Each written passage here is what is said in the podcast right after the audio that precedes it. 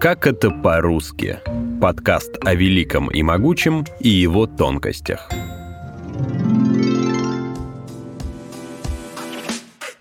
Всем привет! Меня зовут Полина Панина, и обычно я рассказываю про спорт в подкасте «Странные виды». Но сегодня не про спорт, а про литературу. В школе я профессионально косила от физкультуры, а вот литература как раз была любимым предметом. Ну и там встречались темные пятна, например, всякие разборы стихотворений. В таком разборе сначала требовали определить размер стихотворения, и это первая непонятная вещь. Про ямб, хорей и амфибрахии у нас есть пара эпизодов «Как это по-русски». Их можно найти и переслушать. А вот другая часть этих разборов — литературные тропы. Это сравнения, метафоры, метонимия и прочие смутно знакомые со школы слова.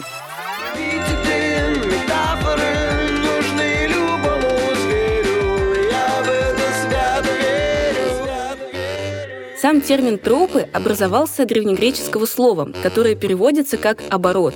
С помощью этого оборота выражение или слово обретает как бы новое, переносное значение. Тропы нужны для того, чтобы литературные произведения получались более образными, красочными и порой не такими прямолинейными. Вот Ильф и Петров, описывая внешний вид кисы Воробьянинова в «12 стульях», могли бы сказать просто «В ресторан зашел какой-то тощий мужик в старых штанах». Но вместо этого... Вместо этого... Потертые брюки светского льва свисали с худого зада мешочком. мешочком. Мы часто пользуемся тропами в повседневной речи, не задумываясь о том, что это сейчас было – метафора или синегдоха. К примеру, самый простой оборот речи – сравнение. Его легко узнать по словам «словно», «как будто», «точно», «как».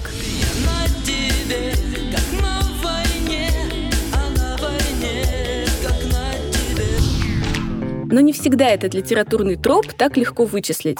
Кричать чаечкой – сравнение. Ни мышонок, ни лягушка, а неведомо зверушка – снова сравнение, хоть и отрицательное. Да и метафора, по сути, тоже сравнение, просто очень завуалированное. С древнегреческого переводится как «перенос», «переносное значение». Тут уже нет никаких «словно» или «как будто», но есть отсылка к общему признаку и другим неявным сходствам. Некоторые метафоры так давно вошли в обычную речь, что воспринимаются как что-то естественное, а не переносный смысл. Такие выражения еще называют стертыми метафорами. Солнце садится, время бежит, зима пришла, сердце поет. Прохочет гром, сверкает молния в ночи, а на холме стоит безумец и кричит.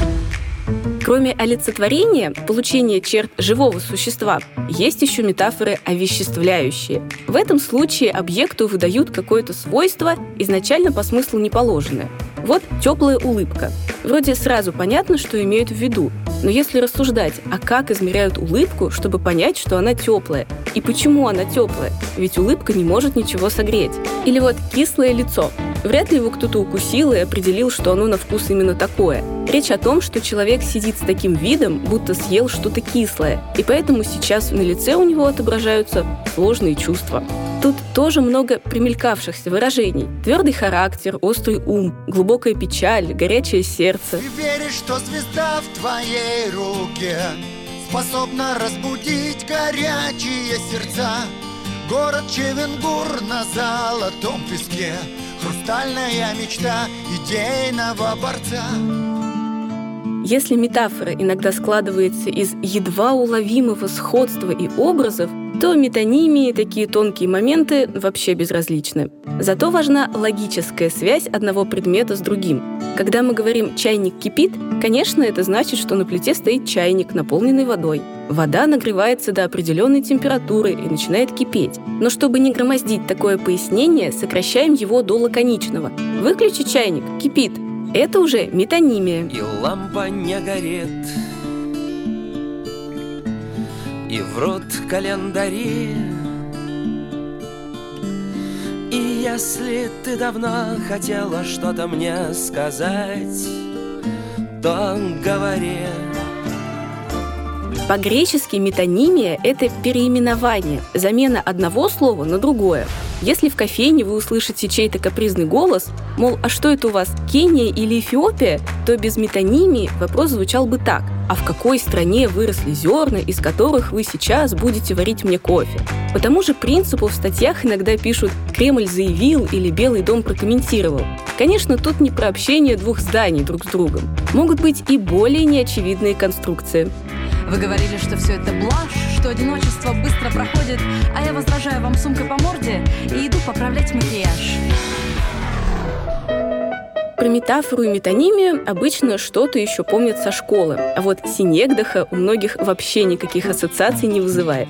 Она считается видом метонимии, когда какое-то общее свойство переносится на частный случай. Проще всего объяснить через футбол. Почти никто не пишет и не говорит полную фразу. Сборная Англии по футболу в финале чемпионата мира встретится с национальной командой Бельгии. На человеческом языке это звучит проще. Англичане сыграют с бельгийцами. И все. Важно, что не вся английская нация выйдет на поле, и не все бельгийцы мира будут с ними играть.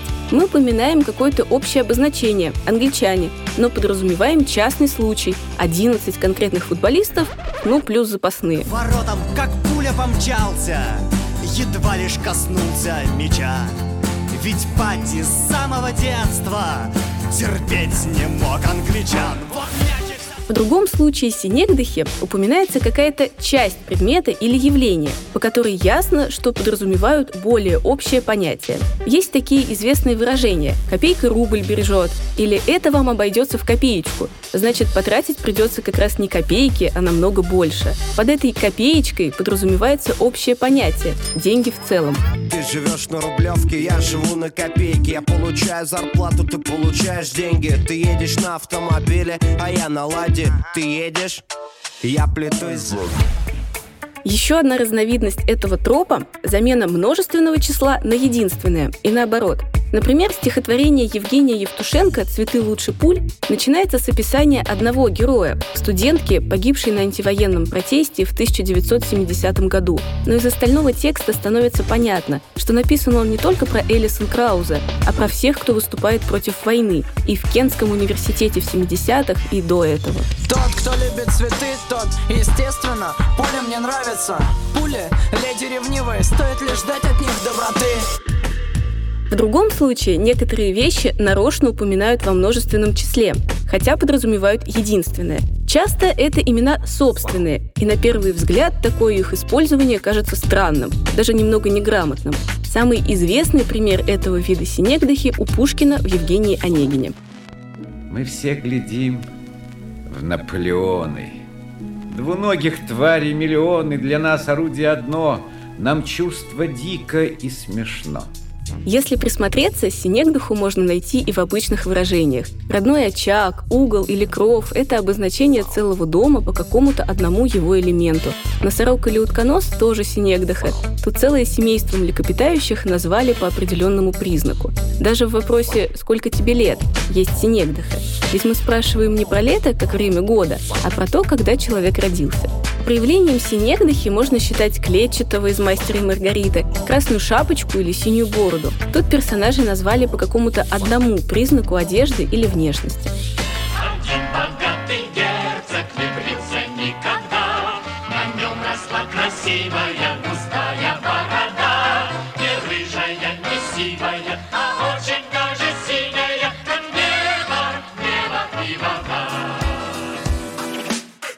Метафору и метонимию называют основными литературными тропами, но кроме них есть еще гипербола, перефраз, эфемизм и многое другое.